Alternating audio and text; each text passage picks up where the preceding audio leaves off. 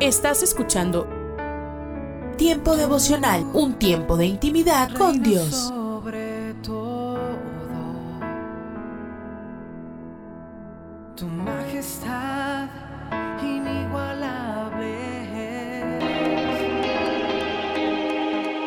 Escucha y comparte. Comparte. Es un día Tiempo devocional. En las plataformas Spotify, Google Podcast, Amazon Music y donde quiera que escuches tus Para podcasts. su nombre exaltar. Mi corazón siente emoción. Escucha las emisoras de Rema Radios a través de Tuning y Seno Radio. Y en nuestra página web remarradios.witsai.com diagonal radios. El justo florecerá como la palmera, como la palmera florecerá. El justo florecerá. Búscanos en Facebook, Facebook, www.facebook.com, diagonal Rema Radios MEX.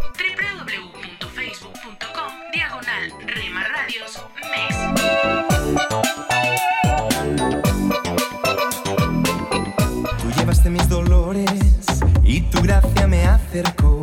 Me encontraba vacío. Porque somos parte de tu familia. Me hallaste Dios de la multitud, me escogió, sé que Somos una más en tu hogar. con cuerdas de amor me acercó y toda tristeza huyó. Gracias por dejarnos estar.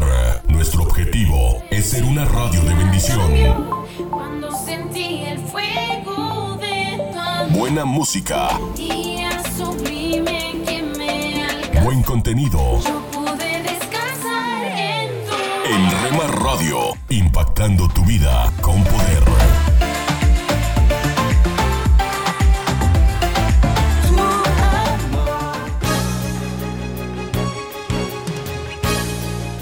La Biblia en un año, día 228.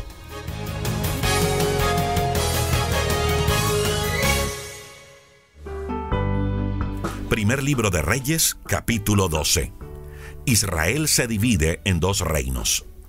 Roboán fue a Siquén, pues todo el pueblo de Israel había ido allá para nombrarlo rey.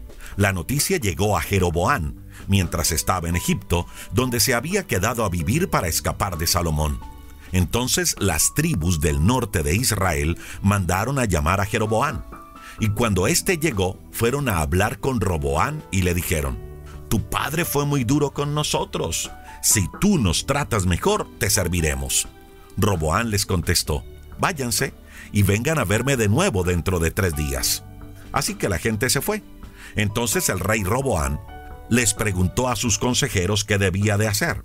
Estos consejeros también habían ayudado a su padre Salomón. Les preguntó, ¿qué puedo contestarle a esta gente? Ellos le dijeron, si te pones al servicio del pueblo y lo tratas bien, el pueblo te servirá por siempre. Pero Roboán no les hizo caso. En vez de eso, les pidió consejo a los muchachos que habían crecido con él y que estaban a su servicio. Les dijo, esta gente quiere que yo la trate mejor que lo que mi padre lo hizo. ¿Ustedes qué opinan? Ellos le contestaron, diles que si tu padre fue duro con ellos, tú lo serás más. Si tu padre los trató mal, tú los tratarás peor. Si tu padre los azotaba con correas, tú lo harás con látigos de puntas de hierro. Después de tres días, Jeroboán y los hombres de las tribus del norte fueron a ver de nuevo a Roboán como él les había pedido. El rey les habló con dureza. No hizo caso a los consejeros, sino a los muchachos, y les dijo, Mi padre fue duro con ustedes, pero yo seré más todavía. Mi padre los azotó con correas, pero yo lo haré con látigos de puntas de hierro. Así que el rey no hizo lo que el pueblo le pidió. Y es que Dios así lo había planeado para cumplir lo que le había prometido a Jeroboán, hijo de Nabat. El profeta Ahías de Silo le había dicho a Jeroboán que Dios le quitaría al hijo de Salomón diez tribus de su reino y se las daría a él. Cuando todos vieron que el rey no le había hecho caso, le dijeron, No tenemos nada que ver con David, el hijo de Jesé. No queremos que su familia reine sobre nosotros. Volvamos a nuestras casas israelitas. Que la familia de David reine sobre su propia tribu. Así que los israelitas se fueron a sus casas, pero Roboán reinó sobre los israelitas que vivían en las ciudades de Judá. Luego Roboán envió a Adoram, el encargado del trabajo obligatorio, a hablar con los demás israelitas, pero ellos lo mataron a pedradas. Entonces el rey Roboán subió rápidamente a su carro y escapó a la ciudad de Jerusalén. Así fue como las tribus del norte de Israel se rebelaron y no quisieron que la familia de David reinara sobre ellas. Y así fue hasta el día en que esto se escribió. Cuando todas estas tribus se enteraron de que Jeroboán había vuelto, lo mandaron a llamar ante todo el pueblo y lo nombraron rey en todo Israel. La tribu de Judá fue la única que no estuvo de acuerdo, pues quería como rey a un descendiente de David. Cuando Roboán llegó a Jerusalén, reunió a 180 mil soldados que eligió entre todas las familias de Judá y de la tribu de Benjamín para luchar contra las demás tribus y recuperar el poder sobre todo Israel. Pero Dios habló con Semaías, un hombre que amaba y respetaba a Dios, y le dijo, debes darle a Roboán y a todos los de la tribu de Judá y de Benjamín y al resto del pueblo este mensaje. Dios no quiere que haya guerra entre las demás tribus de Israel, pues ellos son sus parientes. Vuelvan a sus casas, pues es una orden de Dios. Al escuchar este mensaje, todos regresaron a sus casas, como Dios les mandó los dos toros de oro. Jeroboán reconstruyó la ciudad de Siquén, que está en las montañas de Efraín, y vivió en ellas. Después se fue de allí y reconstruyó Penuel. Entonces Jeroboán pensó, si el pueblo va a ofrecer sacrificios al templo de Dios que está en Jerusalén, va a encariñarse con Roboán, el rey de Judá, y luego me matarán y lo nombrarán rey. Entonces la familia de David volverá a reinar sobre nuestras diez tribus. Jeroboán le preguntó a sus consejeros qué podría hacer, y después decidió hacer dos toros de oro. Entonces le dijo al pueblo, Israelitas, ustedes ya han ido bastante a Jerusalén. Aquí tienen a sus dioses que los sacaron de Egipto. Jeroboán puso uno de los toros en la ciudad de Betel y el otro en la ciudad de Dan, y el pueblo pecó contra Dios, pues fue a la ciudad de Dan y adoró al toro. Jeroboán también edificó en las colinas pequeños templos y nombró como sacerdotes a hombres que no pertenecían a la tribu de Leví. Además estableció una fiesta religiosa el día 15 del mes de Bul, parecida a la fiesta que se celebraba en Judá en esa misma fecha. Y él mismo ofreció en Betel sacrificios a los toros de oro. Luego quemó incienso en el altar y nombró sacerdotes para los templos que había construido. El profeta de Judá Dios envió a un profeta desde Judá hasta Betel, donde Jeroboán estaba quemando incienso sobre el altar. Dios le ordenó a este profeta que hablara en contra del altar. El profeta con voz fuerte dijo, Altar, altar, Dios ha dicho que de la familia del rey David nacerá un niño que se llamará Josías. Cuando él sea grande, matará a los sacerdotes que ofrecen incienso sobre ti. También quemará sobre ti huesos humanos. Para mostrarles que todo eso en verdad sucedería, el profeta dijo que Dios daría una señal ese mismo día. Y les dijo, este altar será destruido y las cenizas que hay sobre él serán esparcidas. Cuando Jeroboán escuchó lo que el profeta había dicho en contra del altar de Betel, extendió sus brazos desde el altar y dijo, Llévense preso a este hombre.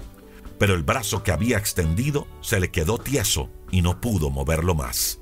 Además, el altar se hizo pedazos y las cenizas que había sobre él se esparcieron. Así se cumplió lo que el profeta había dicho de parte de Dios. Entonces el rey le dijo al profeta, Por favor, ora por mí a tu Dios, pídele que me sane el brazo. El profeta le rogó a Dios y el brazo del rey sanó. Entonces el rey le dijo al profeta, Quiero que vengas a mi casa a comer, voy a darte un regalo. Pero el profeta le contestó, aunque me des la mitad de tu palacio no iré, tampoco comeré o beberé en este lugar, porque Dios me ordenó, no comas pan, no bebas agua, ni vuelvas por el mismo camino. El profeta se fue por otro camino distinto del que había usado para ir a Betel. En ese tiempo vivía en Betel un anciano que era profeta. Sus hijos fueron y le contaron todo lo que el profeta de Judá había hecho ese día en Betel y lo que le había dicho al rey. El anciano profeta le preguntó a sus hijos por cuál camino se había marchado el profeta de Judá. Luego les ordenó que le alistaran su burro y cuando estuvo listo se montó sobre el animal y se fue a buscar al profeta de Judá. Lo encontró sentado debajo de un árbol grande y le preguntó, ¿Eres tú el profeta que vino de Judá? Él le contestó, Sí soy yo. Entonces el anciano le dijo, Ven a mi casa y te daré de comer. Pero el profeta de Judá le contestó, No puedo volver contigo ni ir a tu casa. Tampoco puedo comer pan o beber agua en este lugar, porque Dios así me lo ordenó. El anciano le dijo, Yo también soy profeta, y un ángel me dio este mensaje de parte de Dios. Lleva al profeta de Judá a tu casa para que coma pan y beba agua. El profeta de Judá no sabía que el anciano mentía. Entonces se fue con él, comió pan y bebió agua en su casa. Pero cuando estaban comiendo, Dios le habló al anciano profeta. Luego el anciano le dijo al profeta de Judá, Dios dice que tú desobedeciste sus órdenes, pues has vuelto y has comido y bebido cuando él te lo había prohibido. Por eso cuando mueras, no serás enterrado en la tumba de tus antepasados.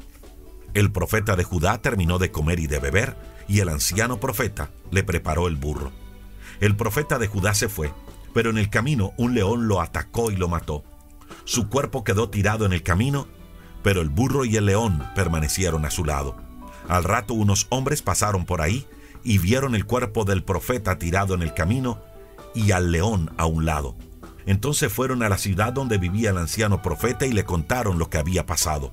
Cuando el anciano escuchó todo, dijo, Ese es el profeta que desobedeció a Dios. Por eso Dios dejó que un león lo atacara y éste lo ha despedazado y matado. Así se cumplió lo que Dios le dijo. Después el anciano profeta les pidió a sus hijos que le prepararan el burro, y se fue a buscar el cuerpo del hombre muerto. Lo encontraron tirado en el camino, y junto a él estaba el burro y el león. El león no se había comido el cuerpo del hombre muerto, ni despedazado al burro. Entonces el anciano profeta levantó el cuerpo del profeta de Judá, lo puso encima del burro y lo llevó a la ciudad para llorar por él y sepultarlo.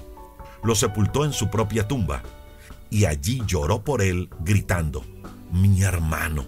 Después, el anciano les dijo a sus hijos, cuando yo muera, entiérreme en la misma tumba donde está el profeta de Judá. Pongan mi cuerpo encima del suyo, porque todo lo que Dios le ordenó decir en contra de los pequeños templos de Samaria se cumplirá. A pesar de esto, Jeroboam no cambió su mala conducta. Al contrario, volvió a nombrar como sacerdotes a hombres del pueblo para que sirvieran a los pequeños templos de Samaria. Nombraran como sacerdote a cualquiera que quisiera servir en esos lugares. Esto hizo que toda la familia de Jeroboam pecara, y por eso todos murieron.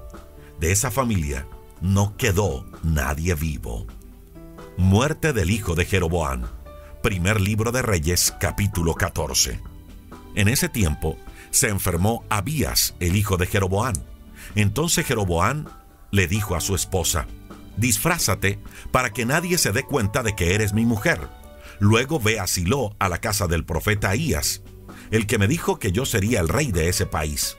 Toma diez panes, algunas galletas dulces, un frasco de miel y ve a buscarlo. Él te dirá qué va a pasar con nuestro hijo. La esposa de Jeroboam se fue a buscar al profeta Ahías, quien ya era muy anciano y no podía ver. Sin embargo, Dios ya le había dicho que Ahías, la esposa de Jeroboam, vendría a buscarlo. Dios le dijo al profeta lo que debía responder cuando ella preguntara por el futuro de su hijo. Cuando ella llegó, trató de hacerse pasar por otra mujer, pero Ahías escuchó sus pasos al llegar a la puerta y le dijo, Entra, esposa de Jeroboam, ¿por qué tratas de engañarme?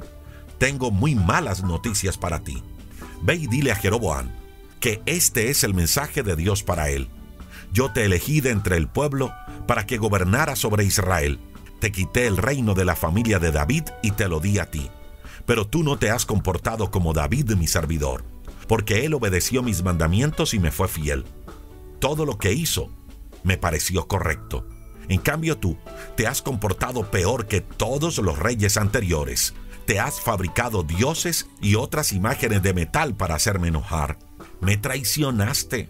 Por eso castigaré a tu familia. Voy a hacer que todos los varones de tu familia mueran. No quedará ninguno de ellos con vida en Israel. Así como se barre el estiércol de los animales hasta que no queda nada, así haré desaparecer a tus descendientes.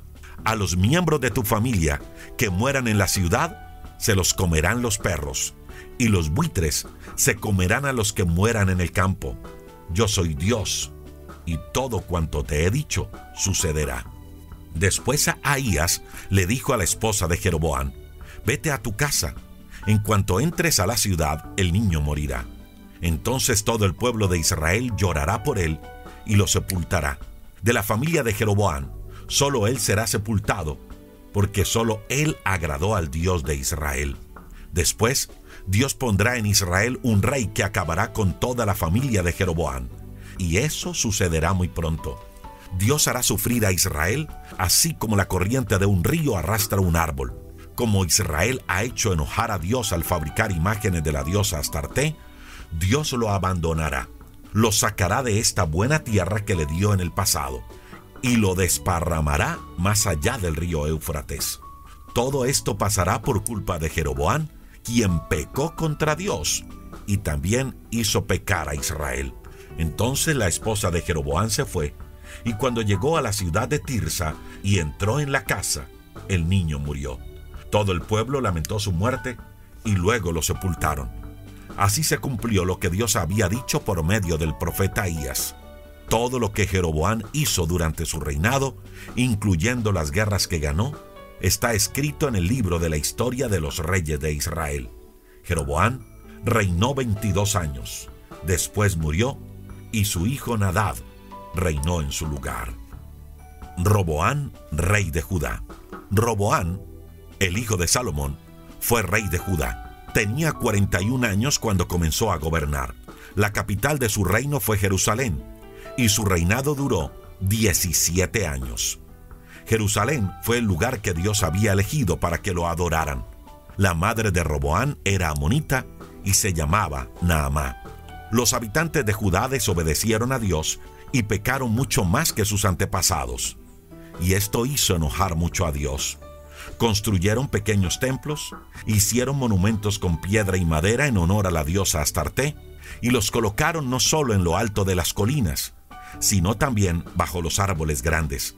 Además permitieron que se practicara la prostitución en esos lugares y así siguieron las costumbres despreciables de las naciones que no obedecían a Dios y que Él había expulsado del territorio israelita. Cuando Roboán empezó su quinto año de reinado, Sisac, rey de Egipto, atacó a Jerusalén. Se llevó los tesoros del templo y del palacio, incluyendo los escudos de oro que había hecho Salomón. Luego Roboán hizo escudos de bronce en lugar de los de oro, y los puso al cuidado de los oficiales que vigilaban la entrada de su palacio. Cada vez que el rey iba al templo, los vigilantes llevaban los escudos. Cuando regresaban, los ponían de nuevo en el cuartel. Todo lo que Roboán hizo está escrito en el libro de la historia de los reyes de Judá.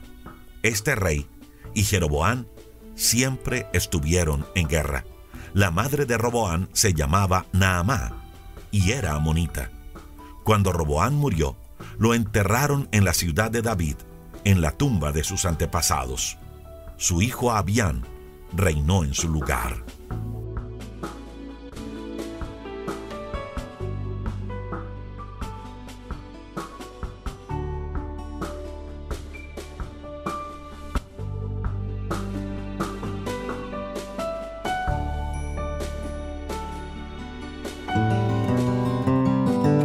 Hollywood es una especie de mundo de ilusiones.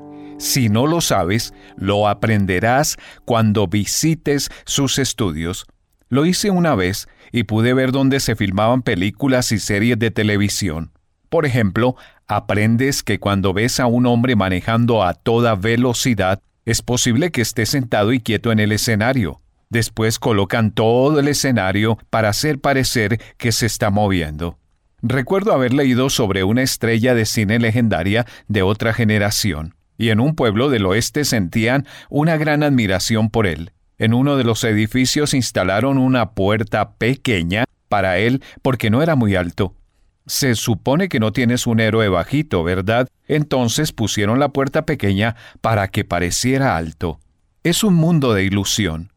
Y no se detuvo con ese pueblo del oeste. Había una calle de un pueblo europeo antiguo de la Segunda Guerra Mundial.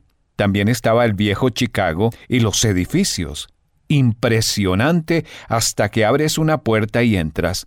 Ahí no hay nada. ¿Alguna vez tuviste esa sensación acerca de tu vida? Hoy quiero tener una palabra contigo acerca del tema impresionante por fuera, vacío por dentro.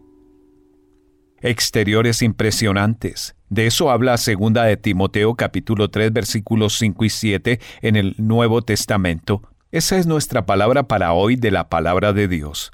Pablo, al describir cómo será la gente cerca del final de los tiempos, da esta descripción. Aparentarán ser piadosos, se verán bien por fuera, pero su conducta desmentirá el poder de la piedad.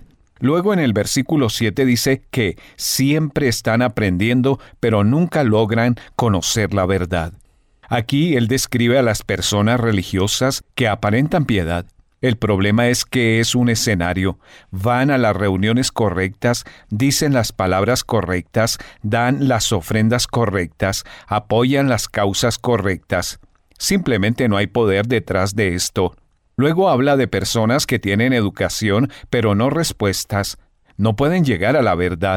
En el libro de Eclesiastés, el diario personal del rey Salomón describe el gran escenario de su vida. Habló de todos los monumentos y el palacio que había construido, de las mujeres que había amado, de los placeres en los que había participado, de los músicos que había traído y de la riqueza que había acumulado. ¡Qué escenario! Después describió lo que estaba pasando internamente una y otra vez. Es correr tras el viento.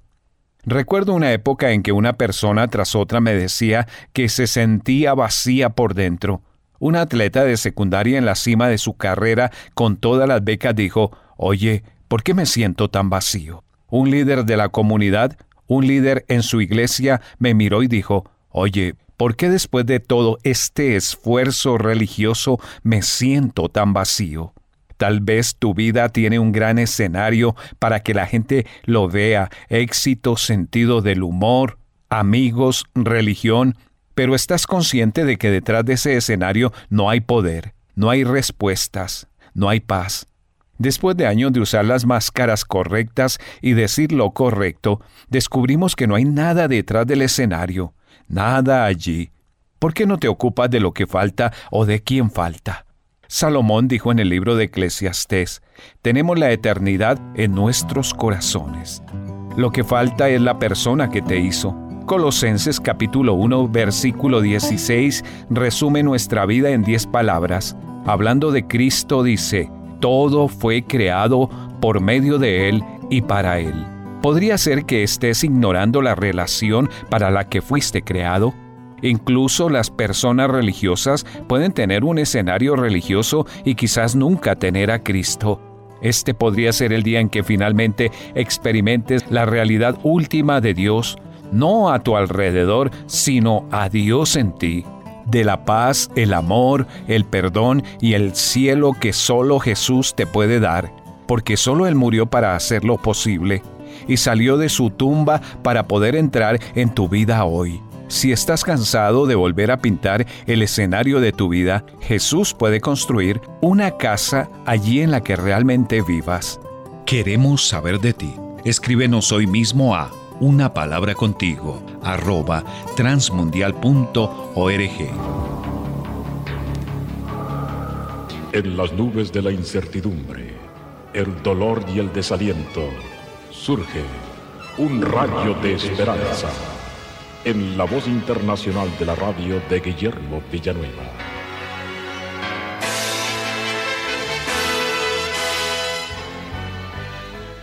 Cuenta una fábula china que un padre tenía tres hijos que eran muy unidos entre sí. Vivían con sus esposas en la finca propiedad del padre y también de ellos. El trabajo del padre con la cooperación de sus hijos les había traído una gran prosperidad. La hermosa casa donde vivían lucía un bello jardín, con variedad de flores y en el centro del mismo había una lindísima magnolia blanca que se mantenía fresca y sin marchitarse. El anciano padre le repetía con frecuencia, Hijos, después de mi muerte, no se vayan a separar, porque la desunión sería la destrucción de toda esta prosperidad. Sin embargo, y a pesar de esta advertencia, al morir el padre, los hijos decidieron separarse, ya que todos actuaban egoístamente. Así pues, acaloradamente comenzaron a repartirse la hacienda, y al considerar la magnolia dijeron, a esa planta también. Se dirigieron al jardín, y al acercarse a la hermosa magnolia, notaron con asombro que se había secado. Sorprendidos retrocedieron y se acordaron de las amonestaciones de su padre. Se abrazaron los tres matrimonios y dijeron, lo mismo nos pasaría a nosotros si nos separamos. Seamos hermanos unidos. Hicieron un pacto de permanecer juntos. Y al instante un milagro. Notaron que la preciosa magnolia empezó a reverdecer y a florecer y se llenó de hermosura. Esta fábula nos hace recordar las palabras del Señor Jesús en Colosenses 2.2, dadas a través del apóstol Pablo, que a la letra dice, unidos en amor. Mi estimado amigo, Dios nos exhorta a estar unidos en el hogar, pero en el amor unificador de Cristo. El amor de Cristo es el cimiento del hogar. Si todos nos apoyamos en el cimiento del amor de Cristo, nos estaremos acercando de corazón los unos a los otros. El centro de la unión de un hogar es Cristo mismo. Cada miembro del hogar debe venir y vivir cerca de Jesús, y los ríos de su amor llenarán el corazón. Cada miembro de la familia debe de pasar mucho tiempo con Dios y con Cristo en oración y en el estudio de su palabra para llenarse de esta forma del amor de Dios. Cada individuo en el hogar debe perdonar para dar lugar al amor. El rencor, todos sabemos, divide. Cada individuo en el hogar debe olvidarse de sí mismo y buscar el bien de los demás, a una costa suya. De esta manera daremos lugar al amor de Cristo. Debemos también estar unidos en la iglesia, esa iglesia cristiana que predica a Cristo como el único Salvador, lo que la constituye en una iglesia verdadera. No todas las iglesias, aunque se llamen iglesias cristianas, son verdaderas, solamente aquellas en donde se predica a Cristo como el único Salvador y aquel que perdona, y que la salvación se obtiene mediante la fe en Cristo Jesús.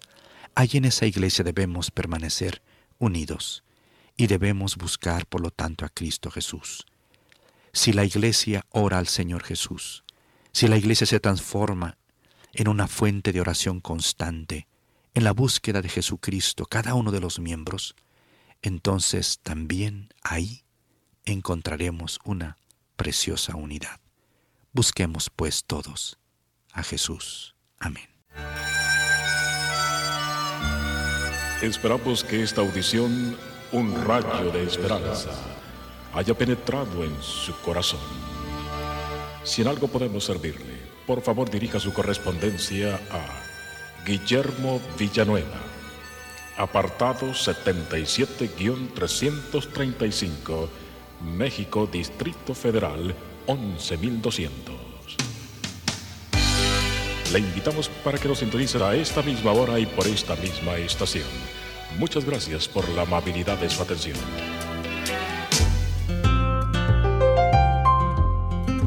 ¿Te imaginas? Una reflexión del pastor y comunicador José Pablo Sánchez con Esperanza Suárez.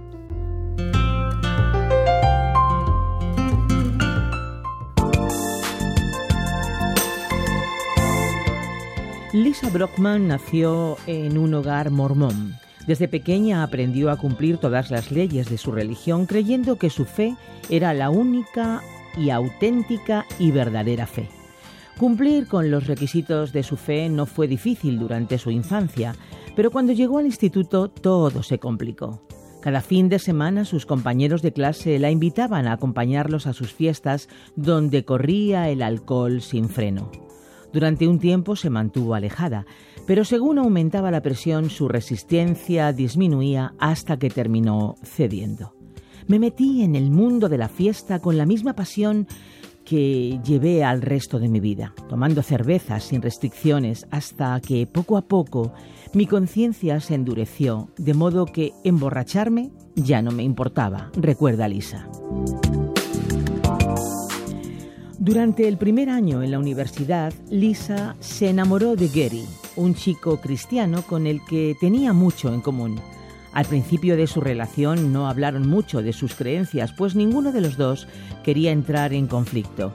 Pero un día Gary le preguntó, ¿Cómo sabes que tu fe es verdad?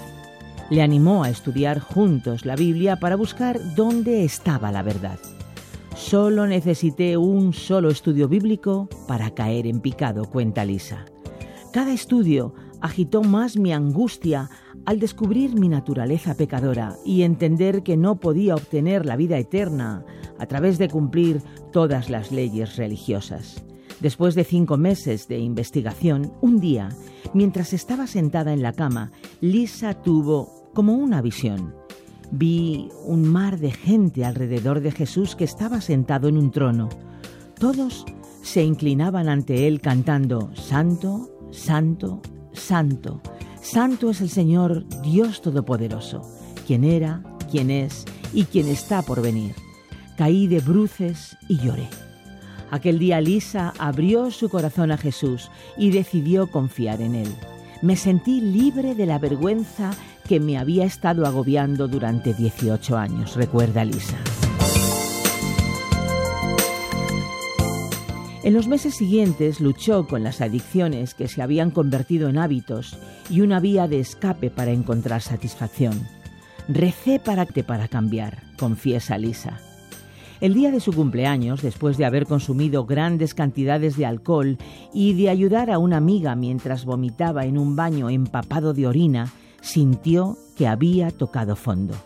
Cuando regresó a casa cayó al suelo de rodillas y con los puños cerrados y las lágrimas corriendo por sus mejillas, le ofreció a Dios cada adicción y clamó para que le liberara y pudiera vivir totalmente entregada a Jesús. Luego se durmió. Cuando me desperté a la mañana siguiente, recuerda Lisa, me sentí nacida de nuevo, como si Dios hubiera realizado un trasplante total de corazón y de mente me liberó de mis adicciones y la paz llenó todo mi ser. Desde aquel día Lisa ha vivido libre de las adicciones y de la culpa, sabiendo que su dignidad y su vergüenza fue ganada por Jesús en la cruz. Hoy Lisa es comunicadora, escritora y ayuda a muchas personas que como ella buscan la verdad.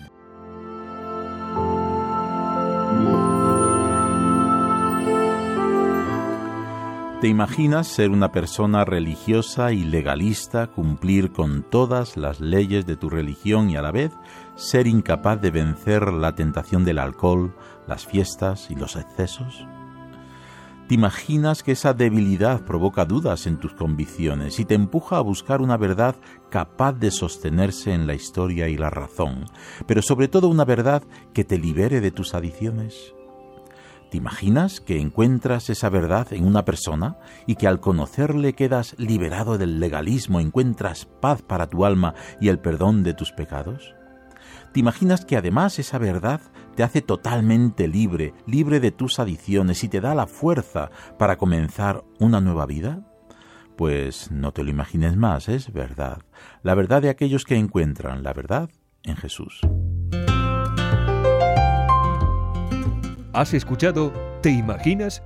Un espacio producido por Radio Encuentro, Radio Transmundial en España.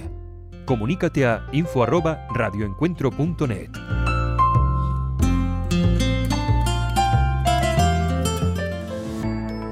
Soy Eduardo Palacio con Pautas para Vivir. ¿Con qué frecuencia le pedimos a Dios que nos facilite las cosas y que nos permita tomar todas las decisiones importantes? Afortunadamente Dios no suele responder a estas oraciones. Cuando decidimos mantener el control, elegimos ser controlados por algo que no sea Dios, dice Cynthia Hield. Aunque parece seguro y lógico estar a carga de su vida, esto se convierte en una gran responsabilidad. Nuestra tendencia es querer controlar nuestros destinos y los de nuestros seres queridos. En Génesis, una mujer llamada Rebeca ideó un plan para engañar a Isaac, su esposo, con el fin de que le diera a Jacob una herencia familiar que estaba destinada al primogénito. Rebeca tuvo éxito en su propio plan, pero el engaño afectó la vida de su hijo Jacob. Nuestros propios planes para ayudar a otros pueden ser manipuladores. Nos volvemos incapaces de mantener unidas todas las redes que tejemos.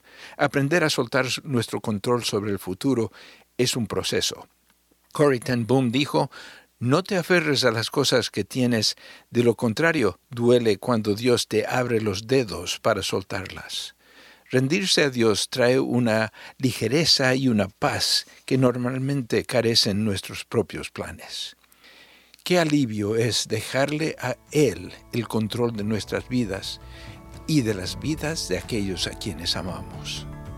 Acaba de escuchar a Eduardo Palacio con Pautas para Vivir, un ministerio de Guidelines International. Permita que esta estación de radio sepa cómo el programa le ha ayudado. Acompáñenos en la próxima emisión de Pautas para Vivir. Gracias por su sintonía. ¿Cómo has experimentado el amor de Jesús? ¿Qué puedes hacer para ayudar a alguien necesitado? Bienvenidos a nuestro pan diario. El tema para el día de hoy, una fe activa. La lectura se encuentra en Santiago capítulo 2. La religión pura y sin mácula delante de Dios el Padre es esta, visitar a los huérfanos y a las viudas en sus tribulaciones. El padre de Samuel tuvo que huir por su vida durante un golpe militar. Ante la pérdida repentina de ingreso económico, la familia no pudo comprar un medicamento vital para el hermano de Samuel. Furioso con Dios, Samuel pensó, ¿qué hicimos para merecer esto? Un seguidor de Jesús se enteró de los problemas de la familia, compró el medicamento y se lo llevó. El regalo salvador de un extraño tuvo un impacto profundo. Este domingo iremos a la iglesia de este hombre, declaró la madre. El enojo de Samuel empezó a disminuir, y con el tiempo, uno por uno, cada miembro de la familia puso su fe en Jesús. Santiago destacó la necesidad de ocuparse de los demás. Y si un hermano o una hermana están desnudos y tienen necesidad del mantenimiento de cada día, y alguno de vosotros les dice, Id en paz, calentaos y saciaos, pero no les dais las cosas que son necesarias para el cuerpo, ¿de qué aprovecha? Nuestras acciones demuestran e influyen en las creencias de los demás. En el caso de Samuel, se transformó en pastor y fundador de iglesias. Con el tiempo, llamaría Papá Mapes al hombre que ayudó a su familia. Ahora lo conocía como su padre espiritual, aquel que les mostró el amor de Jesús. Oremos. Dios fiel, ayúdame a tener una fe práctica que mi servicio a los demás te honre. En el nombre de Jesús. Amén. Para tener acceso a más información y otros recursos espirituales, visítenos en www.nuestropandiario.org.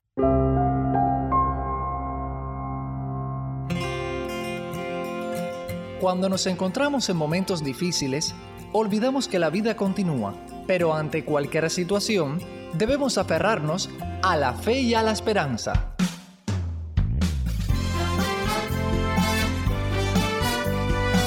Meditaciones y comentarios con el pastor Alberto González en Mensajes, de, fe y esperanza. Un saludo cordial desde La Habana, Cuba. Fui pastor de un hombre muy fiel y estuve a la cabecera de su cama cuando él estaba muriendo. Yo tenía su mano derecha entre las mías y me sorprendió escucharle decir, Tengo temor, pastor. Traté de ser un buen cristiano, pero no sé si hice todo lo que debía. ¿cree usted que me recibirán en el cielo? Su pregunta me impresionó. Él había sido una inspiración para mí por su fidelidad, su entrega y su amor al Señor. ¿Por qué temía no alcanzar al cielo? Entonces comprendí que sus palabras no expresaban falta de fe, sino dolor por la posibilidad de haber fallado en algo. No tema, hermano, le contesté. La obra de Jesús para salvarnos fue perfecta. No importa si la suya no lo fue. Pronto escuchará sus palabras. Bien, buen siervo fiel, sobre poco has sido fiel, sobre mucho te pondré. Entra en el gozo de tu Señor. Su bienvenida celestial ya está preparada. El hermano sonrió y murió en paz minutos después. Es difícil asimilar el enorme significado de la gracia de Dios, pero no debemos preocuparnos. La bienvenida celestial no depende de nuestras obras. Ellas no nos conceden méritos porque son un producto de la gracia. Ni siquiera en cuanto a la calidad de nuestra vida o ministerio cristiano es posible enorgullecernos. Resulta absurdo que algunos acepten que Dios los salvó por gracia y a su vez se pavoneen de lo que hacen o logran. Todo lo que somos o logramos hacer lo recibimos de parte de Dios. Cuántas riquezas espirituales Él nos otorga por gracia. Es por eso que en las filas cristianas la soberbia resulta una ofensa y rebelión contra Dios revela un corazón no redimido que busca grandezas y méritos propios porque en verdad no ha creído en la salvación por gracia o no la entiende. Cuando aceptamos que solo la gracia de Dios nos salva por medio de la fe, podemos desterrar todos nuestros temores de una vez por todas, porque comprendemos por qué puede sernos otorgada amplia y generosa entrada en el reino eterno de nuestro Señor Jesucristo. Aunque el camino cristiano comienza por una puerta estrecha, la entrada al reino eterno es amplia y generosa. ¿Te das cuenta? Posee toda la inmensidad de la gracia. Todos los que hemos creído en Cristo hemos sido salvos por la gracia de Dios, no por nuestras obras. Entraremos al cielo no debemos jamás dudarlo por la puerta ancha, aquella que fue abierta por los méritos de Cristo para alabanza de la gloria de su gracia. Acabas de escuchar una emisión más de Mensajes de Fe y Esperanza. Puedes escribirnos por correo postal a la siguiente dirección: Pio Box 8700, Cari, NC 27512, Estados Unidos. También puedes enviar un correo electrónico a feyesperanza@transmundial.org. Gracias por la sintonía y la esperamos en el próximo programa de Mensajes, de, fe y esperanza.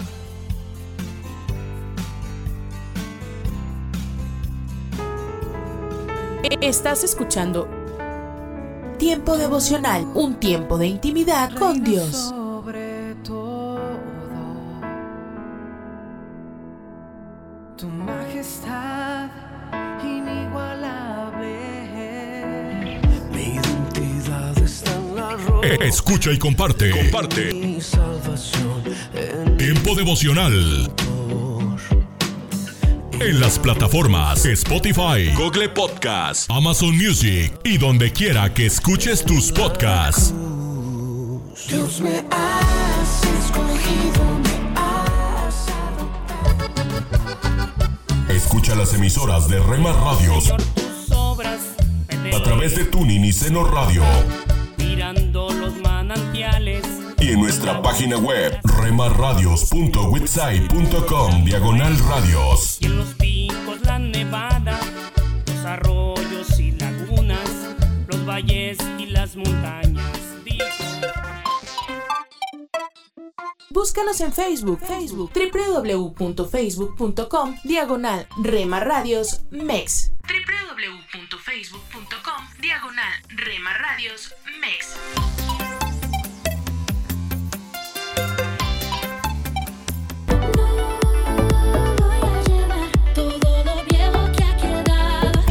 Somos parte de tu familia. Somos una más en tu hogar. Es ser una radio de bendición. Buen contenido. En Rema Radio, impactando tu vida con poder.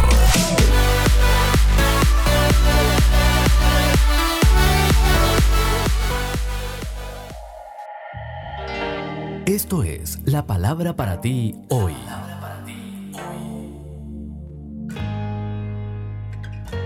Y la palabra para ti hoy es ¿Cómo está tu apetito espiritual? Primera de una serie de tres escrita por Bob Gass. En Salmos 107, 9 leemos Dios sacia al alma menesterosa y llena de bien al alma hambrienta. Cuando estás enfermo, una de las primeras preguntas que te hace el médico para diagnosticar tu problema es ¿Cómo está tu apetito? Es así porque cuando pierdes tu apetito algo está mal en tu cuerpo y el mismo principio aplica a tu salud espiritual. ¿Por qué George Mueller tuvo tanto éxito como evangelista? Pues a lo largo de su vida leyó la Biblia completa unas 200 veces y más de la mitad de esas veces lo hizo de rodillas, orando las escrituras en voz alta mientras las estudiaba. Cuando conoces a Dios así de bien, oras específicamente y recibes respuestas específicas. Lo cierto es que naciste con ese espacio interior con la forma de Dios y solo Él lo puede llenar. Tener muchísimo éxito no lo llenará. Más dinero tampoco lo llenará. Otra relación tampoco lo llenará. Vivir en un palacio y ser rey tampoco lo llenará. Por eso David escribió, Bendito seas, Señor, enséñame tus decretos. Con mis labios he proclamado todos los juicios que has emitido. Me regocijo en el camino de tus estatutos más que en todas las riquezas. En tus preceptos medito y pongo mis ojos en tus sendas. En tus decretos hallo mi deleite y jamás olvidaré tu palabra. Ábreme los ojos para que contemple las maravillas de tu ley. A toda hora siento un nudo en la garganta por el deseo de conocer tus juicios. Tus estatutos son mi deleite, son también mis consejeros. Salmos 119, 12 al 24. La palabra de Dios es alimento para el alma, así que si has estado alimentando tu cuerpo, pero estás descuidando tu alma, reorganiza hoy tus prioridades, ¿vale?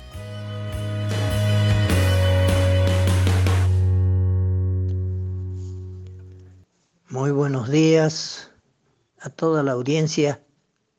Estamos nuevamente juntos meditando en la palabra de Dios, que es lo más maravilloso que tenemos, porque es la verdad, porque permanece para siempre su palabra. El Señor dijo que el cielo y la tierra van a pasar, pero sus palabras no una porción de la palabra de Dios, un versículo de la palabra de Dios, porque tiene vida y tiene enseñanza para nuestra vida. Y vamos a continuar hoy con la parábola de la gran cena. Pero antes vamos a orar a nuestro Dios pidiendo su guía. Padre nuestro, es maravilloso poder abrir tu palabra y meditar en ella porque tiene siempre enseñanza para nuestras vidas. Tú nos hablas a través de tu palabra y te damos gracias porque eh, nos has dejado tu palabra que es la verdad para que nosotros podamos conocer tu voluntad.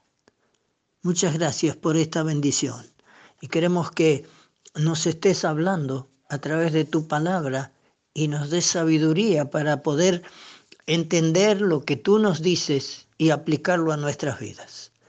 Oramos en el nombre del Señor Jesús y te damos gracias por todo. Amén. Quiero, como decía, que sigamos mirando la parábola de la gran cena que encontramos allí en Lucas capítulo 14 y que ayer leíamos desde el versículo 15 hasta el versículo 24 cuando el Señor está hablando.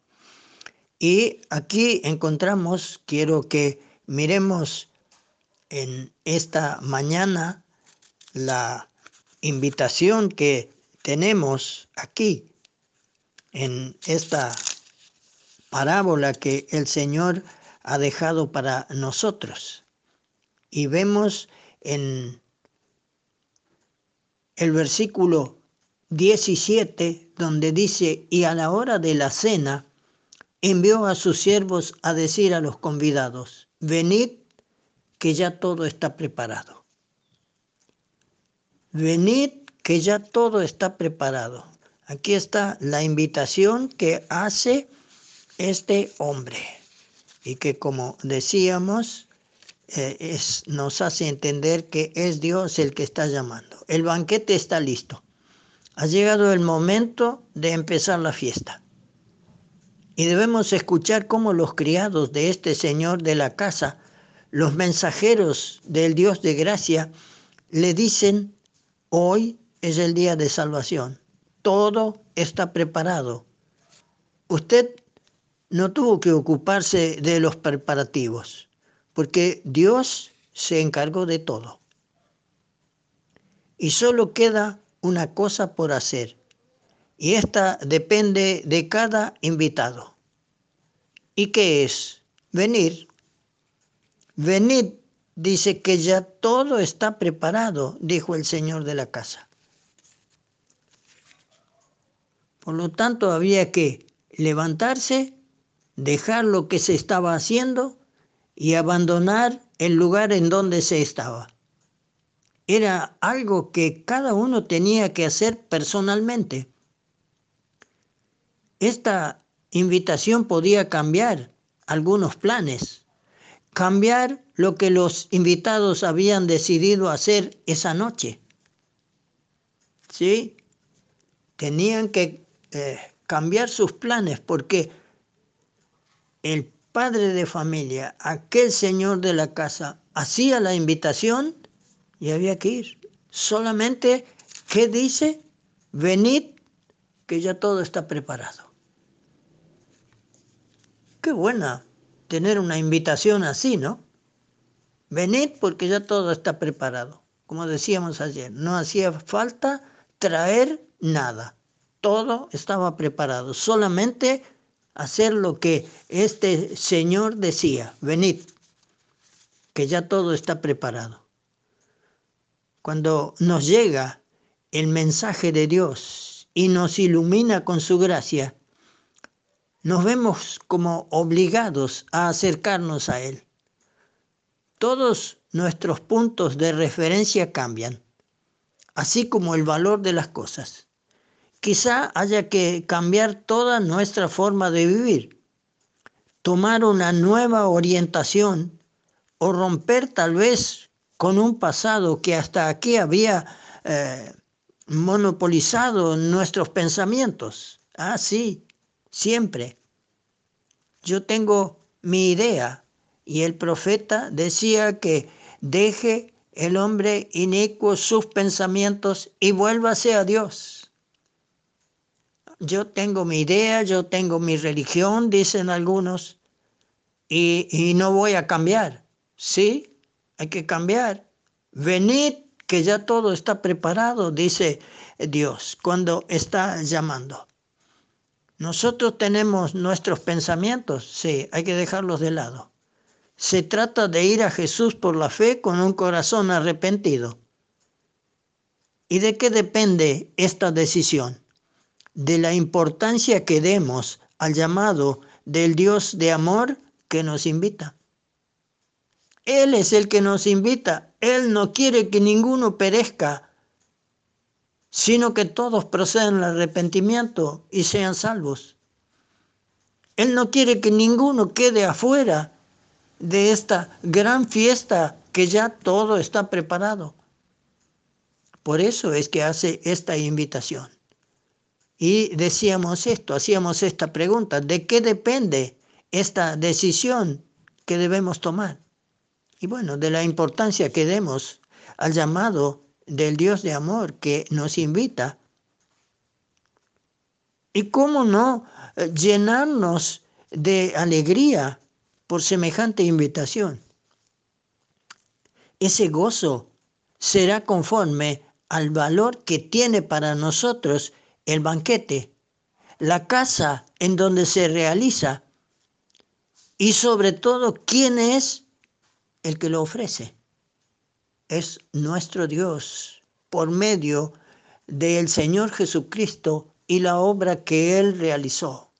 Por eso Él dice, venid que ya todo está preparado, porque Él es el que envió a su Hijo para que viniera a este mundo y fuera a la cruz y muriera por nuestros pecados y pagara el precio tan alto de nuestro rescate con su propia vida, para que nosotros, aceptando lo que Él ahora nos ofrece, venid que ya todo está preparado, entonces podamos ser participantes de aquella gran fiesta. Aquí tenemos la invitación. ¿Tendremos el valor de rechazar esa oferta? ¿O nos humillaremos frente al Todopoderoso que nos está invitando y correremos a Él y Él está con los brazos abiertos diciendo, venid a mí todos los que estáis trabajados y yo os haré descansar. Él es el que puede darnos esta bendición. No tratemos de escondernos o de poner alguna excusa como mirábamos ayer, sino corramos a su encuentro. Que así sea. Presentamos la buena semilla, una reflexión para cada día del año.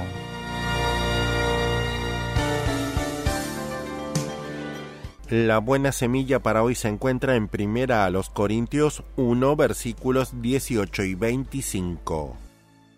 La palabra de la cruz de Jesucristo es locura a los que se pierden, pero a los que se salvan, esto es a nosotros, es poder de Dios. Lo insensato de Dios es más sabio que los hombres, y lo débil de Dios es más fuerte que los hombres. La reflexión de hoy se titula ¿Podemos hablar de la locura y la debilidad de Dios? Ningún cristiano se atreve a atribuir a Dios los caracteres de insensato y débil. De hecho, ¿Cómo puede Dios, el creador del universo, mostrar debilidad y cómo se puede calificar al único y sabio Dios, Romanos 16:27, como insensato? Aquí, el apóstol Pablo utiliza las palabras que un incrédulo aplicaría al Evangelio. Dios se hizo hombre en la persona de Jesús y murió crucificado en medio de la vergüenza como un ladrón murió para obtener el perdón de los pecados y resucitó de entre los muertos? Eso es imposible. Para los judíos que esperaban a un Mesías glorioso, un rey que los liberara del yugo romano, esta aparente debilidad de Cristo era una vergüenza. Para los griegos cuyos filósofos buscaban la sabiduría, era una locura. Sin embargo, el Evangelio, la gran buena noticia de Dios, fue proclamado al mundo sin ningún despliegue de riqueza, fuerza o elocuencia por medio de Jesús, quien no tenía nada en esta tierra. Luego fue predicado por discípulos que proclamaron la salvación eterna mediante la fe en Jesucristo, muerto en la cruz y resucitado por el poder de Dios. Lo hicieron a pesar del peligro de la persecución, a veces arriesgando sus vidas. El poder del Evangelio ha llevado a la fe a una multitud de personas de todas las naciones y clases sociales, incluidos filósofos, oradores y eruditos, y esto hasta el día de hoy. Los que han aceptado esta buena noticia saben que Jesús es realmente poder de Dios y sabiduría de Dios. Para escuchar este y otros programas, le invitamos que visiten nuestra página web en labuenasemilla.com.ar.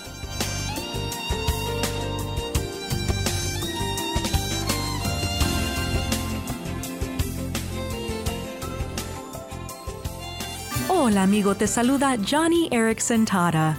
Siempre me pongo un poco nerviosa cada vez que leo las palabras de Jesús en Juan capítulo 15. El Señor nos dice, si el mundo los odia, recuerden que a mí me odió primero. Ahora, puede ser que nadie te odie, pero puede ser que hayas experimentado burla o rechazo al querer compartir tu testimonio. Si es así, ten ánimo, pues es un honor ser hijo de Dios Además, Jesús entiende cómo te sientes. Pero, ¿sabes qué he descubierto? Aunque la gente pueda despreciar tus palabras, es difícil que ellos ignoren la fortaleza que Dios te da.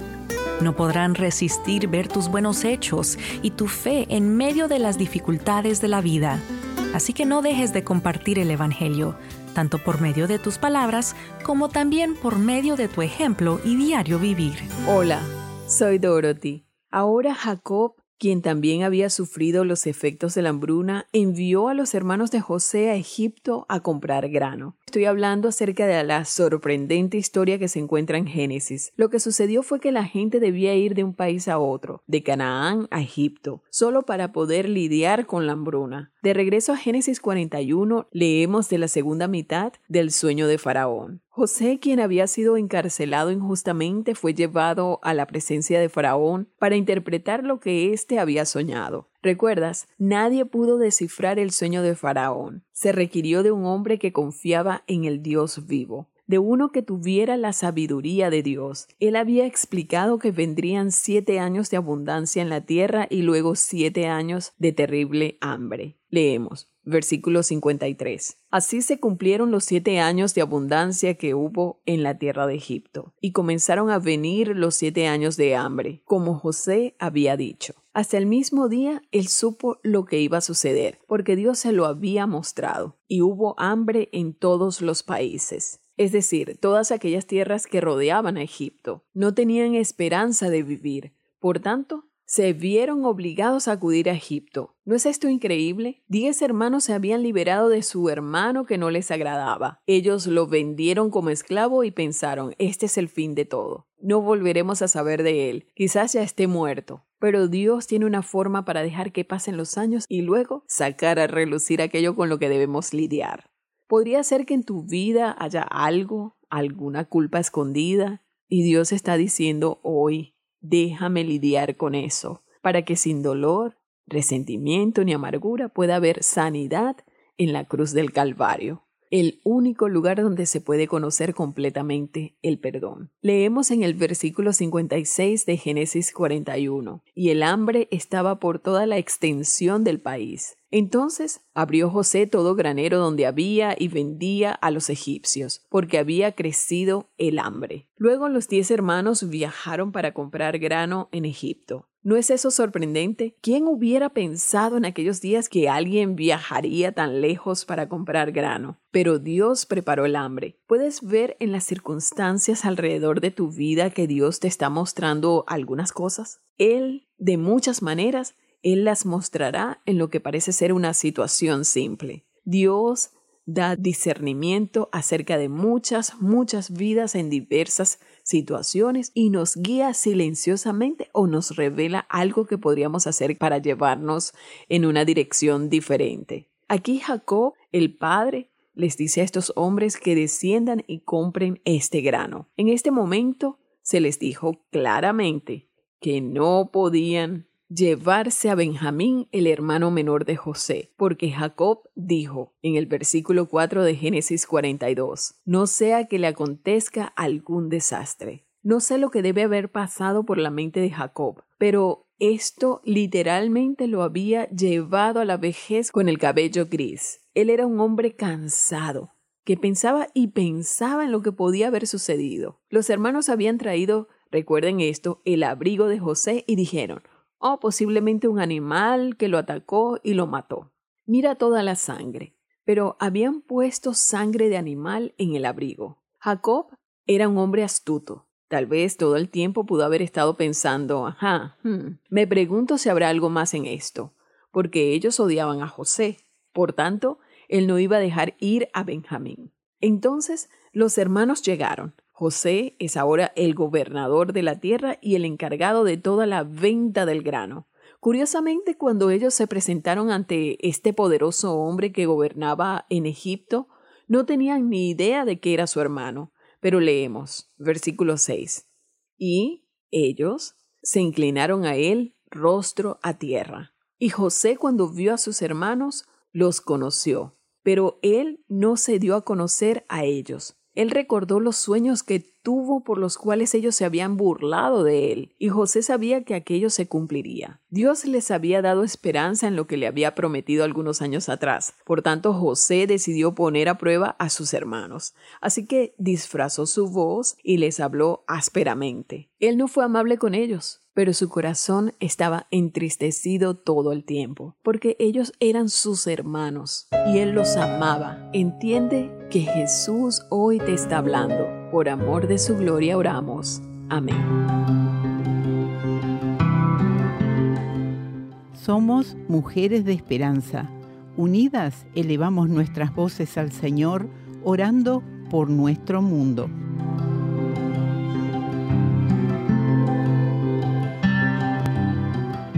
Alaba a Dios que RTM Mujeres de Esperanza trabaja con otras organizaciones sin fines de lucro para proveer ropa y alimentos a aquellos en Nequemte, Etiopía, quienes han sido evacuados de sus hogares debido a la guerra. Gracias Señor porque hay quienes se ocupan de esas necesidades. En el nombre de Jesús. Amén. Descarga el boletín de oración con todas las peticiones del mes, artículos adicionales para sembrar esperanza en mujeresdeesperanza.org o solicítalo por WhatsApp al signo de más 598 91 610 610.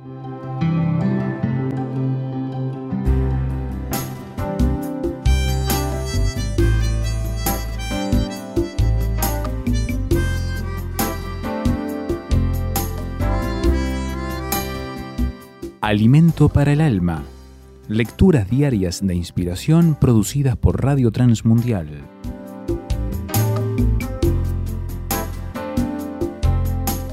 ¿Qué es la oración? David fue un hombre de oración. Lo sabemos por lo que leemos de él en la Biblia y especialmente por los salmos que escribió. En ellos nos dice que acudía a Dios buscando su ayuda para superar sus conflictos, angustias y temores, y también para expresarle su gratitud por los bienes recibidos. ¿Qué es orar? Alguien escribió que orar es acto de hablar con Dios. Por otro lado, la oración es diálogo del hombre con Dios.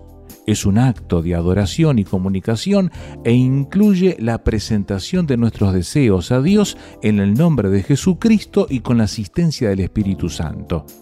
Al igual que muchos fenómenos multifacéticos, la oración incluye los siguientes elementos comunión, adoración, acción de gracias, confesión, petición, intercesión, sumisión. David escribió, Atiende, Señor, a mis palabras, toma en cuenta mis gemidos. Por la mañana, Señor, escuchas mi clamor, por la mañana te presento mis ruegos y quedo a la espera de tu respuesta. Como apreciamos, la oración no es solo hablar con Dios, sino también esperar que Él nos responda, ya sea con su espíritu hablando a nuestra mente, como por medio de la lectura de la Biblia.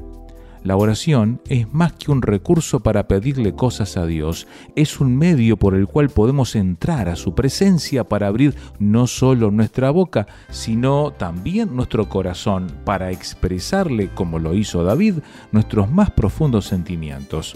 Al orar descubrirá, como David, que Dios escucha y responde a sus oraciones.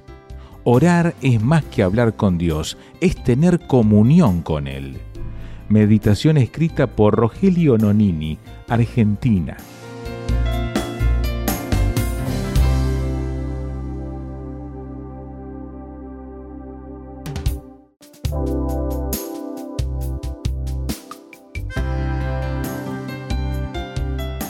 Para más información o si desea adquirir el libro Alimento para el Alma, escriba a apa.transmundial.org o llame aquí en México al 50 25 42 06. 50 25 42 06. Alimento para el Alma es una producción de Radio Transmundial. Estás escuchando Tiempo devocional, un tiempo de intimidad con Dios.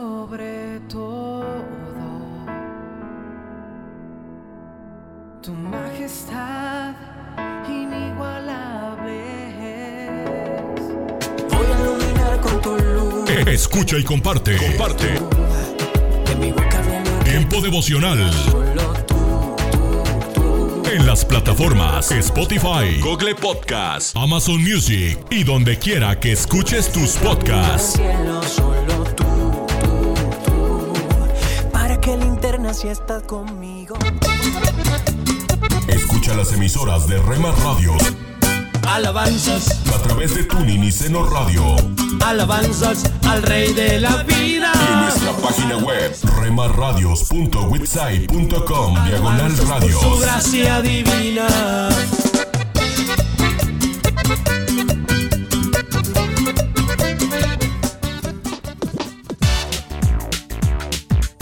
Búscanos en Facebook, Facebook, www.facebook.com, diagonal Rema Radios MEX. www.facebook.com, diagonal Rema Radios MEX.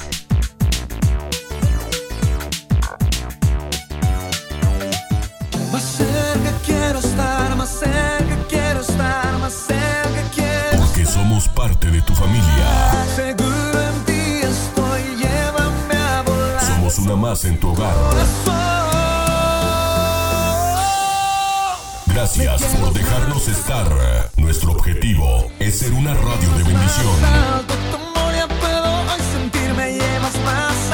Buena música,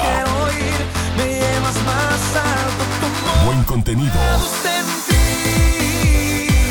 En Rema Radio, impactando tu vida con poder.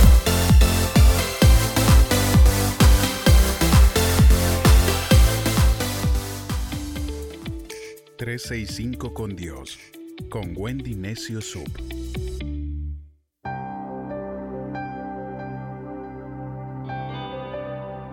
Dios es mi proveedor. El libro de Hebreos, en el capítulo 11, versos del 17 al 19, nos dice, Por la fe, Abraham, que había recibido las promesas, cuando fue puesto a prueba, ofreció a Isaac, su único hijo, a pesar de que Dios le había dicho, por medio de Isaac tendrás muchos descendientes, Abraham creía que Dios tiene el poder hasta para resucitar a los muertos, por eso fue como si recobrara a Isaac de entre los muertos. Abraham había querido tener un hijo por más de 25 años. Dios, que es proveedor, que significa Jiré, suplió las necesidades de Abraham de ser padre y le regaló a su hijo Isaac. Cuando la Biblia dice que Dios probó a Abraham, él intentaba ver de qué estaba hecho Abraham y si confiaría en él. Dios quería probar lo que había en el corazón de Abraham. A veces amamos algo o a alguien más que a Dios. Notemos que Abraham no se derrumbó por lo que Dios le estaba pidiendo. Él estaba confiando en Dios y fue allí donde conoció a Dios proveedor. Así fue como cuando iban de camino, Dios proveyó un carnero como sustituto de Isaac. Y así Dios proveyó también a su Hijo Jesús como sacrificio definitivo por nosotros. ¿Acaso no suplirá todas nuestras necesidades? Abraham debía sacrificar a Dios nada más y nada menos que a su propio hijo Isaac. ¿Ustedes imaginan que Dios se les manifieste y le pida que maten a su propio hijo? ¿Qué les parece que el mismo padre Abraham debía matarlo por mandato de Dios? O sea, después de esperar por 25 años a tenerlo, ahora Dios lo manda a matarlo y a volver a empezar. No es lo mismo perder un hijo de muy joven, cuando puede consolarse teniendo otros hijos, que tenerlo en la vejez. ¿Qué decirle a Sara, su madre? Tú sabes, Sara acabo de matar a nuestro hijo porque Dios me lo mandó. ¿Tú te imaginas lo que ella diría? Este niño había generado tanta expectativa y ahora le estaban pidiendo que lo matase. Pero en ese momento, en el que levanta la mano con el arma y ve la cara de horror de su hijo amado, un ángel le detiene la mano y le muestra un cordero atrapado entre las zarzas y le dice, Dios ha provisto el sacrificio. Y llamó a Abraham el nombre de aquel lugar, Dios proveerá. Por tanto se dice hasta hoy, en el monte de Dios será provisto. Yo creo que el que Dios proveyera un cordero en el momento preciso que se sacrificara en lugar de Isaac fue lo mejor que le pudo ocurrir a Abraham. Es así que fue una provisión oportuna. Cuando Dios se manifiesta a Abraham con ese nombre, significa también que nosotros también podemos invocarlo como nuestro proveedor y podemos confiar en la provisión de Dios de manera oportuna. Justo cuando más necesitamos, es allí donde Dios nos provee. Eso nos enseña a no poner nuestra confianza en las personas, ni siquiera en nosotros mismos. De Dios depende nuestra provisión y lo conoceremos como proveedor aún en los momentos más difíciles. Él siempre llega justo a tiempo. Abraham puso a Dios por encima de sus circunstancias. Y tu proveedor no es una persona, es Dios. Tu proveedor, nuestro empleador, nuestro empleo, es Dios. Y se presentará a ti cuando más lo necesitas. Innumerables veces me ha pasado que me faltaba para pagar la pensión en la universidad o un servicio en mi casa. ¿Y saben qué? Los días pasaban, las fechas de cancelación se vencían. Yo no sabía de dónde sacar y me venían a buscar para decirme no vas a poder dar exámenes hasta que no pagues. Yo cerraba los ojos y decía, Dios, ayúdame. Y pasaban mi apellido cuando estaban dando lista, no me sacaban de, de las clases, a pesar de que yo tenía una deuda pendiente. He vivido muchos milagros de provisión y te puedo decir que Dios nunca me ha dejado pasar vergüenza. Algo que quiero enseñarte a ti es a confiar en ese Dios proveedor que llega justo a tiempo cuando más lo necesitamos. El Salmo 23, verso 1 dice, el Señor es mi pastor y nada me falta. No nos faltará nada. No nos faltará la salud, no nos faltará el dinero, tendremos para todo. ¿Sabes por qué? Porque Dios mismo se encargará de proveer para nosotros. Lucas capítulo 22, verso 35 nos dice, Luego Jesús les dijo a todos, cuando los envié sin dinero, ni bolsa, ni sandalias, ¿les hizo falta algo? Y ellos respondieron, nada. A veces Dios puede que no te provea para la medicina que te ha mandado el médico, pero en cambio hará que ya no la necesites. Él proveerá sanidad para ti. Cuéntale a Dios tus necesidades y deja que tus necesidades se conviertan en sus prioridades. Dios nunca nos pierde de vista. Él sabe por lo que pasamos. Él sabe lo que necesitamos. De alguna forma se las ingenia a Dios y pone ángeles que proveen para nosotros. Personas especiales que vienen a pagarte un préstamo. O alguien que simplemente te da una comisión o una ayuda y así lo sintió. ¿Quién está detrás de todo esto? Dios, tu proveedor. Han habido momentos en los que yo he sentido que me faltaba y de alguna forma alguien venía a pagarme algo que me debía, alguien me daba una ayuda y siempre he reconocido que es Dios. Dios cancelando deudas, Dios haciendo depósitos donde me hacía falta pagar una cuenta. Entonces, de alguna forma Dios se las va ingeniando para ayudarnos. Él es el que nos ayuda en tiempos de escasez, cuando no salen contratos para nadie, tú tienes trabajo. Él nos provee de los deseos más íntimos de nuestro corazón, eso que no le dijiste a nadie. Dios lo sabe y provee para ti. Me ha pasado que he estado en un lindo lugar donde ni en mis sueños pensé que estaría ahí y he sentido, Dios me trajo hasta aquí. Han habido momentos donde no había en mi casa para comprar ropa, para que vayamos cambiando de ropa entre nosotras, que somos tres mujeres que nos encanta la ropa.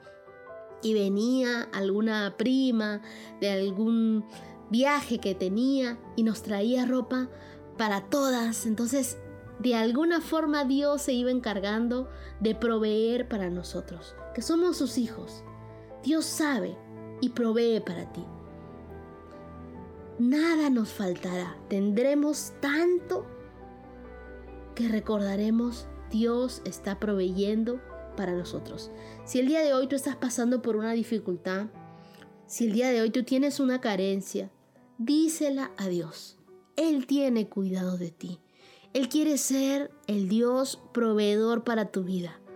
Hay personas que les cuesta recibir bendiciones de parte de Dios. No seas de esos.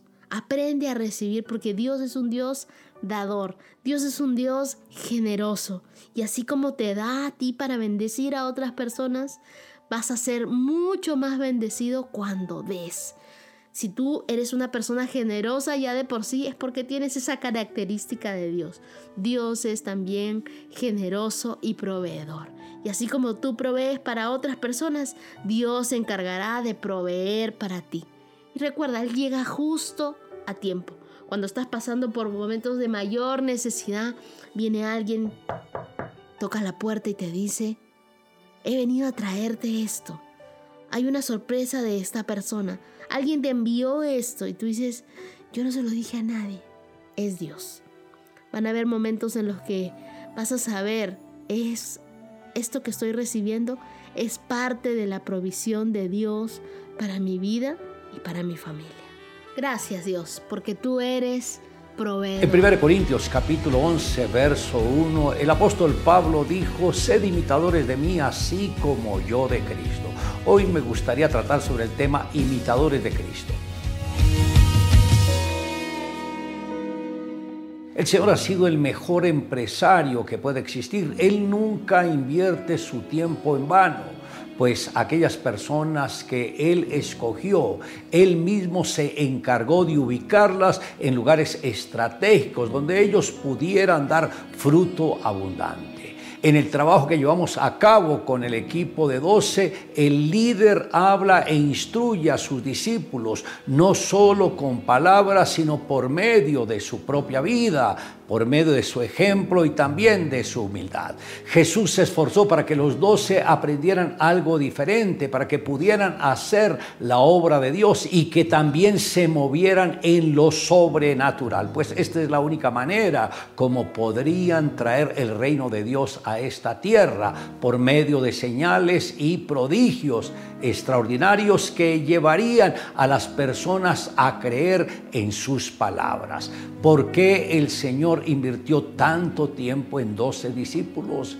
Jesús sabía que el día que Él partiera de este mundo quedarían doce líderes, quedarían grandes dividendos para el reino de los cielos. De igual manera, cada persona que haya sido llamada al liderazgo debe aprender a invertir en aquellos a quienes el Señor ha puesto bajo su autoridad ministerial. Y el día que usted ya no esté y ellos tengan que enfrentarse a un gran desafío, podrían hacerlo porque toda la riqueza espiritual que usted depositó en ellos les permitirá superar cualquier obstáculo. Debemos entender que el primer contacto que tienen aquellos que son nuestros discípulos no es con el Señor, sino con nosotros, pues lo que ellos conocen de Dios es porque nosotros se lo hemos enseñado. El discípulo no puede ver a Dios. Ese Dios invisible lo verá a través de nuestra vida. El líder siempre debe ser un buen ejemplo, muy cuidadoso en no equivocarse. Una de las características primordiales en él debe ser la vida de fe, sus palabras, sus actitudes y aún sus pensamientos deben ser una fuente de inspiración para los que están a su alrededor. A través de la fe estará dándoles vida a sus discípulos y ellos dirán, yo quiero ser como mi líder. Yo quiero predicar como mi líder. Yo quiero comportarme como mi líder. Yo quiero tener la fe de mi líder. Todo discípulo necesita a alguien a quien admirar. Sea usted un líder digno de admirar y verá cómo el Espíritu Santo se mueve a través de sus discípulos y va a tener un crecimiento sobrenatural. Cierto día un joven entró en la sala de reunión donde se anunciaba el Evangelio. Conmovido de una manera extraordinaria por el mensaje de la gracia de Dios, confesó sus pecados y recibió la plena certeza del perdón de Dios. Salió completamente liberado, habiendo hallado la en su alma. Al día siguiente, como de costumbre, fue al taller en donde trabajaba. En cuanto llegó, tomó su martillo y se dirigió a sus compañeros diciendo, Vean amigos, mi corazón era tan duro como este yunque. Luego le dio un violento golpe y agregó, Dios quebró mi voluntad. Los siguientes días tuvo que soportar muchas burlas de parte de los obreros incrédulos, pero él aún mostraba una fe viva y un apacible gozo. Cuando dejó ese taller por otro trabajo, un burlador escribió en la puerta de su armario vacío, Jesucristo se fue. Antes de su conversión, el corazón de este joven estaba dominado por la incredulidad y la rebeldía a la voluntad divina, como lo era el de sus compañeros pero la palabra de Dios es como martillo que quebranta la piedra. Su conducta totalmente cambiada probó que pertenecía a un nuevo Señor. Se convirtió de la potestad de Satanás a Dios, Hechos 26, 18, y se vistió del nuevo hombre, es decir, de Cristo, Efesios 4, 24. Quizás hoy necesitas confesar tus pecados y recibir el perdón de Dios para que tu corazón sea mudado y entregado al Señor de señores. Solo así podrás pertenecer a Él y al igual que este hombre, tener una fe viva. Le invito a que me acompañe en la siguiente oración. Amado Dios, gracias porque en la medida que estudiamos la palabra nos vamos acercando más y más a ti. Gracias Señor porque las personas que has puesto a nuestro alrededor fueron inspiradas por ti. Y te decimos gracias Señor porque en todo este tiempo has cuidado de nosotros, de nuestra familia, de nuestros seres queridos, pero también de todos nuestros discípulos. Te amamos Dios en Cristo Jesús. Amén. Declare juntamente conmigo, sed imitadores de Dios como yo lo soy de Cristo. El alimento que tu alma necesita, la dosis diaria. Con William Arana. Cuenta una leyenda que una mujer pobre, con un niño en los brazos, iba pasando delante de una caverna, cuando de pronto escucha una voz misteriosa que desde adentro de esta caverna le decía, entra, entra y toma todo lo que desees, pero no te olvides de lo principal. Recuerda algo, después que salgas, la puerta se cerrará para siempre. Por lo tanto, aprovecha esta oportunidad, pero no te olvides de lo principal. La mujer queda sorprendida, no duda en entrar a la caverna y encuentra muchas riquezas. Está fascinada por el oro, las joyas, pone al niño en el piso y empieza a juntar ansiosamente todo lo que más podía en su delantal. La voz misteriosa nuevamente se hace oír. Tienes solo ocho minutos. Y agotados esos ocho minutos, la mujer cargada de esas piedras preciosas del oro corre hacia afuera de la caverna y alcanza a salir cuando ¡pa! Se cierra, cargada feliz de todo lo que pudo sacar. Pero recuerda que el niño le quedó allá adentro y la puerta se había cerrado para siempre. La riqueza entonces duró poco y la desesperación también. Para el resto de su vida llegó porque ya el niño no volvió con ella. Creo que ocurre mucho este tipo de cosas. Muchas veces a nosotros que tenemos un promedio de vida y como que una voz allá interna nos dice, no te olvides de lo principal. ¿Y qué es lo más principal en este caso? ¿Qué sería lo principal? ¿Qué me podrías contestar? Para ti, ¿qué es lo principal? Tal vez para ti lo principal es tu familia, o otros dirán, no, los negocios, el dinero. No sé qué será lo principal en este momento. La parte espiritual, la oración, los amigos, tu vida, tu salud, la riqueza, los placeres. Nosotros agotamos nuestro tiempo, tenemos un tiempo y sabe que estamos dejando al lado lo esencial, lo que más vale. Y nos olvidamos que el tiempo está pasando muy rápido, que en cualquier momento puede llegar una enfermedad o puede llegar la muerte inesperadamente.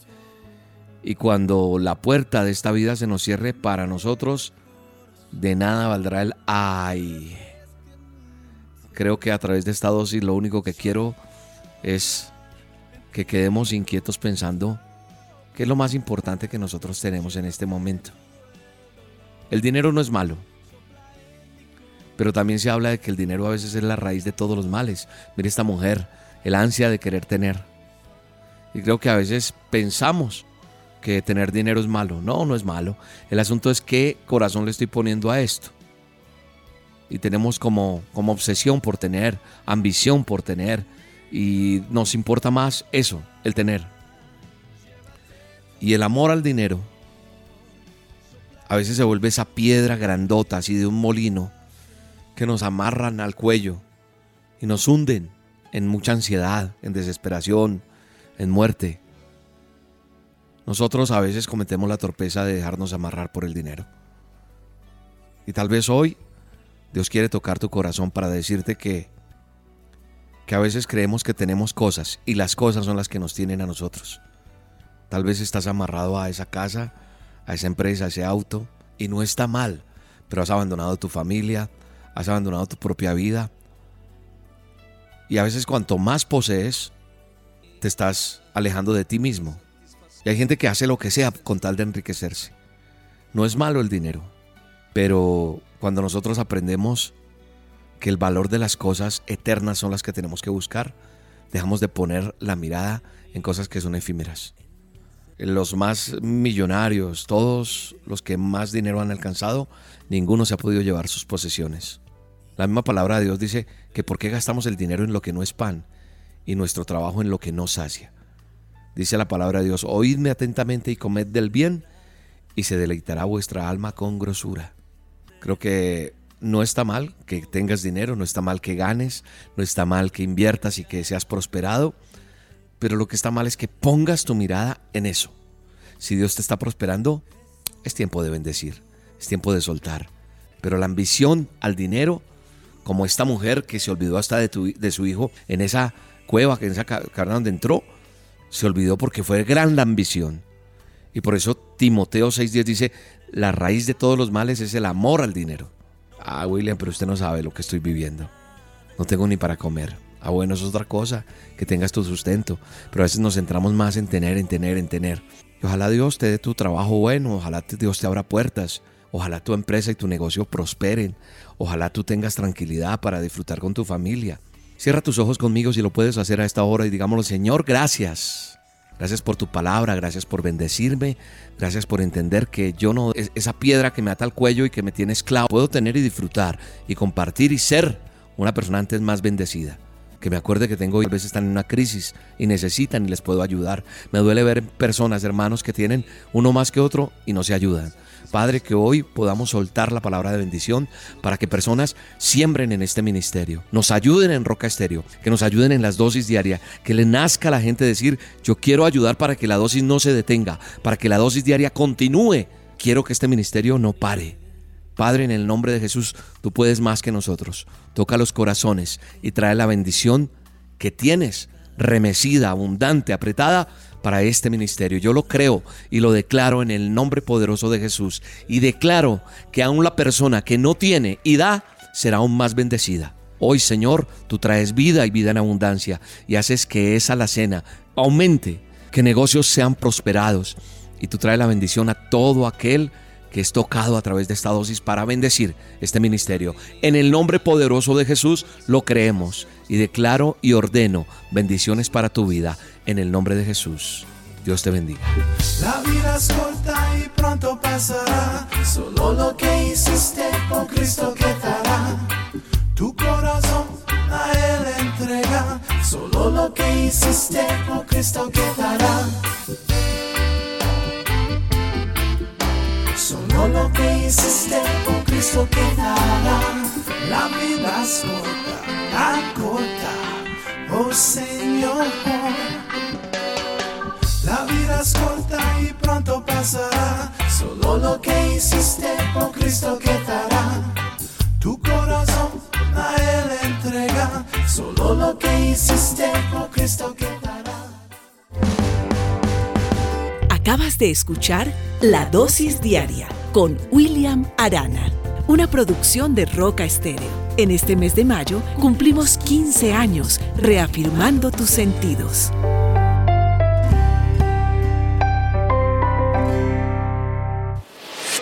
Hola lectores de la Biblia, bienvenidos a la sinopsis de la Biblia.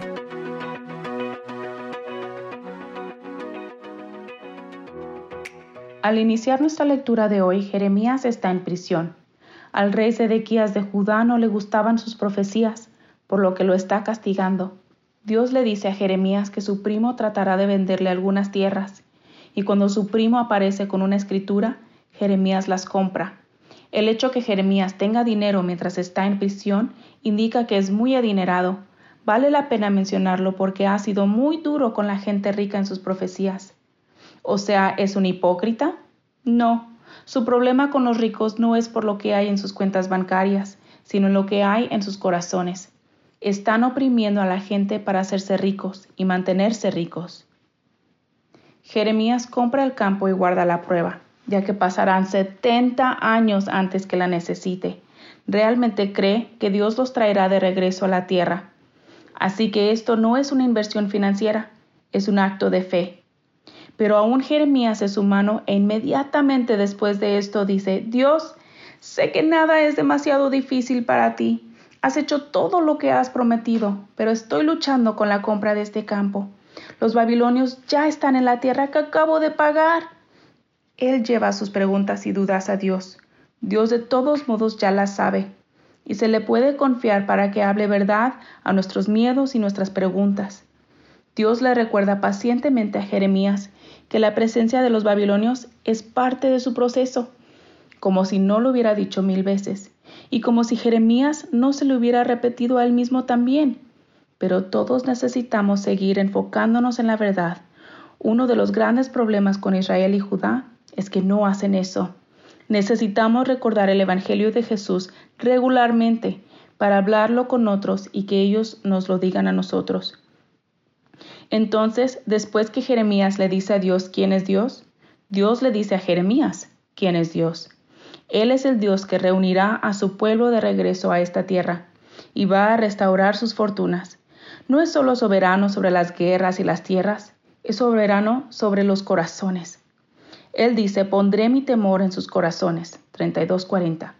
El temor santo, la mezcla de asombro y deleite, el tipo de cosas que nos atraen hacia Él. Él lo concede. No solo eso, sino que se regocija en hacer el bien a su pueblo. Dios le recuerda a Jeremías que algún día Jerusalén tendrá un rey y sacerdotes justos, cosas que no han tenido en mucho tiempo. Ya sabemos que Jesús es el rey al que se refiere este pasaje. Pero si eres parte de una tradición de fe que no tiene sacerdotes, esa parte puede parecer extraña. Aquí hay algo que puede hacerlo menos extraño. De acuerdo a 1 de Pedro 2, 5 al 9, si eres un hijo de Dios, eres un sacerdote. Esta doctrina se llama el sacerdocio de los creyentes. En el capítulo 34 vemos retrospectivamente la conversación que Jeremías tuvo con Sedequías y que lo llevó a prisión. Para el contexto necesitamos recordar las reglas que Dios estableció sobre la esclavitud. Los israelitas solo pueden ser sirvientes contratados para pagar una deuda y solo durante siete años. Luego deben ser liberados. Aparentemente esa cláusula de siete años fue ignorada lo cual no es sorprendente dada toda la injusticia. Un día, cuando Babilonia tiene el área bajo asedio, Sedequías libera a todos los esclavos. No sabemos sus motivos detrás de tal acto. Tal vez lo hace porque necesita más hombres libres para servir como guerreros. O tal vez lo hace para tratar de calmar a Dios. De igual manera, los dueños de esclavos liberan a sus esclavos, pero los esclavizaron nuevamente tan pronto como se levantara el asedio. Dios no está de acuerdo con eso. Es burlarse de su carácter. Él es el Dios que los liberó. Y como realmente no comprenden eso, Él promete juicio. Vistazo de Dios. Cumpliré la promesa de bendición que hice al pueblo de Israel y a la tribu de Judá. Haré que brote de David un renuevo justo, y él practicará la justicia y el derecho en el país. Y este es el nombre con el que se llamará El Señor es nuestra justicia. 33, 14 a 16. Podemos sentir la tentación de pensar en la rectitud y las buenas obras como cosas que traemos a Dios como una ofrenda de paz. Mira todas las cosas buenas que hice. O lo prometo, lo haré mejor la próxima vez. Por favor, no te enojes conmigo. Pero el problema es que no tenemos justicia que podamos darle. Ninguna. Como resultado, la justicia no es algo que le presentamos a Dios. Es algo que Él nos presenta. Él es nuestra justicia, que se nos ha sido concedida de forma gratuita. Él es donde el júbilo está. La sinopsis de la Biblia es presentada a ustedes gracias a D-Group, estudios bíblicos y de discipulado que se reúnen en iglesias y hogares alrededor del mundo cada semana. Pan dulce para la vida. Reflexiones con Carmen Reynoso. Dios desea que tengamos éxito y Él tiene un plan en marcha para que lo logremos. Nos ha dado el Espíritu Santo, dones y talentos, la oración, y ha puesto en cada uno de nosotros el deseo innato de querer lograr y realizar cosas. Ahora, ¿somos nosotros los que usamos o dejamos de usar esas herramientas? Preguntémonos, Señor, ¿qué tienes preparado para mí en los próximos tres meses? ¿O en el año? ¿O diez años? ¿Qué quieres que haga? Dios tiene un plan para nuestra vida. Nos toca descubrirlo y alcanzarlo. Él está listo a comunicarse con nosotros, permanentemente. Y si le presentamos nuestras dudas y necesidades, él está listo para aclararlas y atendernos. Él planea que se cumplan nuestras metas y a la vez espera transformarnos a la imagen de Cristo. Creamos que Él quiere que seamos triunfadores y obedezcamos. Solo así nuestra vida contará para su gloria. Pan dulce para la vida. Reflexiones con Carmen Reynoso. Un minuto con Dios, con el doctor Rolando Aguirre. Amar a morir es la lección de la famosa película The Notebook, conocida como Diario de una Pasión en América Latina. En esta historia, el autor Nicholas Sparks muestra la trama de una pareja que lee en un diario la historia de su larga e interesante relación de amor para que ella pueda recordar que él la ama al encarar la avanzada enfermedad de Alzheimer en su vejez. La película se estrenó en el año 2004 y colmó las taquillas sobrepasando lo esperado. ¿Por qué? Simplemente porque muestra el tipo de amor que ama a morir. Un amor puro, real y hasta el final. Aunque esta historia relata el amor romántico y real de una pareja, también muestra que el amor es sacrificio y entrega. Amar es una decisión que produce hermosos sentimientos. Amar es una acción y no solo una emoción. La Biblia nos habla de un amor muy grande y es el amor de Dios. Ese tipo de amor es inagotable, incondicional e inquebrantable. Esta historia de amor está escrita en un libro llamado la Biblia, la cual es una carta de amor de Dios para rescatar a una humanidad perdida. El amor de Dios fue realmente un amor a morir. Él envió a su Hijo Cristo a morir por cada uno de nosotros para que podamos experimentar su amor. Así que, ¿estás listo para recibir su amor? La Biblia dice, pues Dios amó tanto al mundo que dio a su único Hijo, para que todo aquel que cree en Él no se pierda, sino que tenga vida eterna. Para escuchar episodios anteriores, visita unminutocondios.org. Solo una voz inspira tu vida, inspira tu vida. Una voz de los cielos, con el pastor Juan Carlos Mayorga. Bienvenidos. Porque vosotros sabéis perfectamente que el día del Señor vendrá así como ladrón en la noche que cuando digan paz y seguridad, entonces vendrá sobre ellos destrucción repentina, como los dolores a la mujer encinta, y no escaparán. Mas vosotros, hermanos, no estáis en tinieblas, para que aquel día os sorprenda como ladrón, porque todos vosotros sois hijos de luz e hijos del día. No somos de la noche ni de las tinieblas. Por tanto, no durmamos como los demás, sino velemos y seamos sobrios. Pues los que duermen, de noche duermen, y los que se embriagan, de noche se embriagan. Pero nosotros que somos del día, seamos sobrios, habiéndonos vestido con la coraza de fe y de amor, y con la esperanza de salvación como yelmo. Porque no nos ha puesto Dios para ira, sino para alcanzar salvación por medio de nuestro Señor Jesucristo, quien murió por nosotros, para que ya sea que velemos o que durmamos, vivamos juntamente con Él. Jesús nos brinda la imagen de la verdadera humanidad. Atrévete a ser distinto siendo como Él. No sigas lo que el mundo te dice que es deseable, sino sigue a Dios para llegar a ser más como Cristo. Amigo y amiga, tu llamado es a ser distinto de aquellos que te rodean, por eso vive de modo distinto. Al estar llamados a vivir de forma distinta del mundo que nos rodea, por la palabra de Dios, el manual de Dios para la humanidad, recibimos instrucciones sobre cómo hacerlo. Pablo escribe por el Espíritu. No debemos, pues, dormirnos como los demás. Atrévete a ser distinto. A continuación, vamos a ver cuatro metáforas bíblicas para describir el ser distintos, peculiares. Luz, no tinieblas. El mundo que nos rodea vive en tinieblas. El que tiene oídos para oír, oiga. No huyas de las tinieblas, sino alúmbralas. Ustedes son hijos de la luz. Las tinieblas implican ignorancia y pecado. Estabas en tinieblas y Jesús hace brillar su luz en tu vida. Eres hijo de la luz. Ser hijo de algo es ser caracterizado por ello. Cuando se habla de los cristianos como hijos de la luz, significa que la luz es su característica distintiva día, no noche. Los que son de Cristo son hijos de la luz y del día. No somos de la noche ni de las tinieblas. Igual que en la parte anterior sobre la luz y las tinieblas, esta parte también trata de lo mismo remontándose al día del Señor que vendrá como ladrón en la noche para que aquel día no os sorprenda como ladrón. El que tiene oídos para oír, oiga, somos hijos del día del Señor, con todo lo que esto significa en términos de anticipación y participación en la victoria de aquel gran día en el que Jesús regresará. Ven Señor Jesús despierto, no dormido. Los cristianos no debemos pues dormirnos como los demás. Los que duermen, de noche duermen. Ya sea que velemos o sea que durmamos, vivamos juntamente con Él. Jesús está ahora contigo. El mismo Jesús usa estas expresiones de estar en vela manteniéndose despierto. El que tiene oídos para oír, oiga. No te eches a dormir espiritualmente. Estate preparado, despierto y alerta para la llegada del Señor sobrio, no borracho.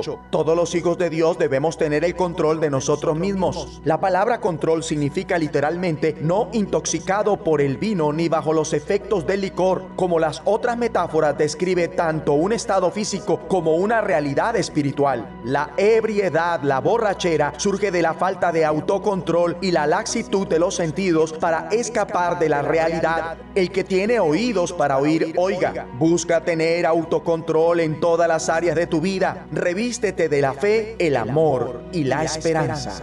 Amigo y amiga, tu manera de vivir tiene que ser totalmente distinta de la manera de quienes te rodean. Oremos. Dios Padre, ayúdame a atreverme a ser distinto, como la luz entre las tinieblas, como el día ante la noche. Quiero estar despierto y no dormido espiritualmente para la llegada del Señor Ayúdame en todo tiempo a escapar del mal y a vivir en amor, amabilidad, alegría y paz. En el nombre de Jesucristo.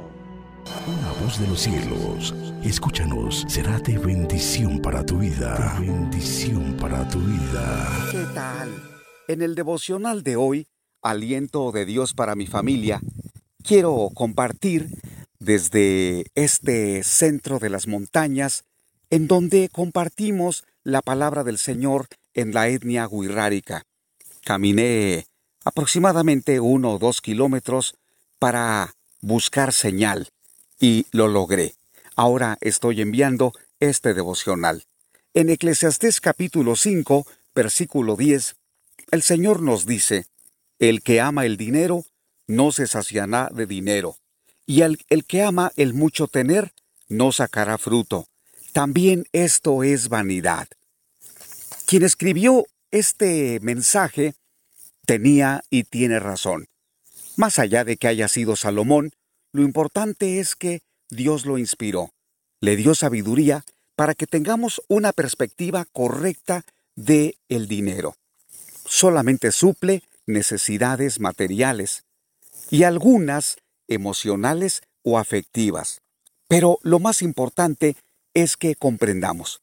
El dinero existe solo para satisfacer ciertas necesidades que son terrenales y temporales, pero de ninguna manera el dinero ha sido diseñado para que supla las necesidades de nuestra alma, de nuestro espíritu, de nuestra mente o de nuestro corazón. Es más, a raíz del amor al dinero, muchas personas han enfermado en su mente, en su corazón, en sus relaciones y en su tranquilidad. Es cierto que necesitamos dinero, porque suple muchas necesidades que día a día tenemos. Sin embargo, de acuerdo al mensaje de hoy, en la perspectiva correcta, la Biblia dice que el problema es el amor al dinero, porque ese tipo de amor no encontrará saciedad. Lo intentará y buscará día a día más dinero, es como si se tratara de un apetito voraz o adicción, queriendo obtener más recursos económicos, más dinero, más riquezas, más ganancias, pero dice la Biblia que el que ama el mucho tener no sacará fruto y todo eso es vanidad. Entonces, ¿cuál es la perspectiva correcta en cuanto al dinero? Jesucristo dijo que no nos afanemos por el día de mañana, porque cada día tiene su propio afán y sus propios males. ¿Qué significa?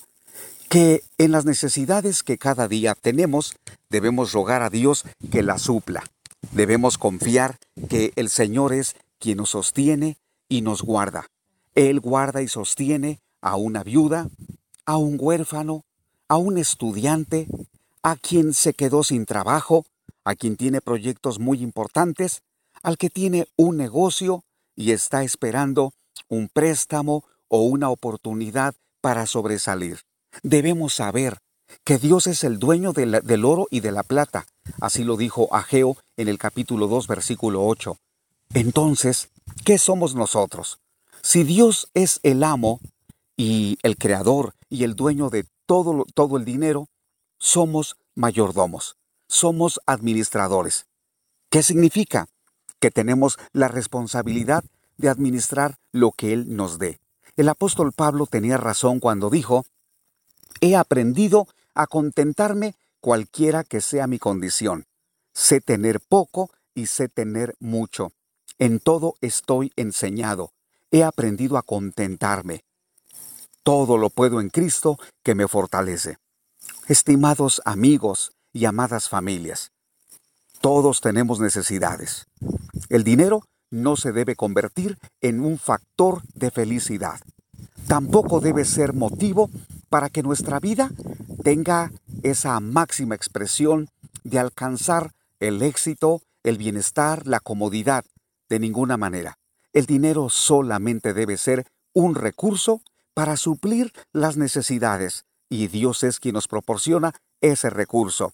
Por tanto, es cierto, debemos trabajar, ahorrar, invertir bien los recursos económicos, pero sobre todo, confiar en el Señor. Y no olvides dar generosamente de lo que el Señor te ha dado, porque el dinero no debe servir para malgastarse o para que esté escondido debajo del colchón. Usa el dinero, inviértelo en tu familia, en los ministerios de la iglesia, en proyectos misioneros, en donde Dios quiere que le sirvas. Ánimo, los saludo desde este bello lugar en la etnia guirrárica del estado de Nayarit, comunidad de las cuevas. Gracias al Señor por esta oportunidad. Dios los guarde.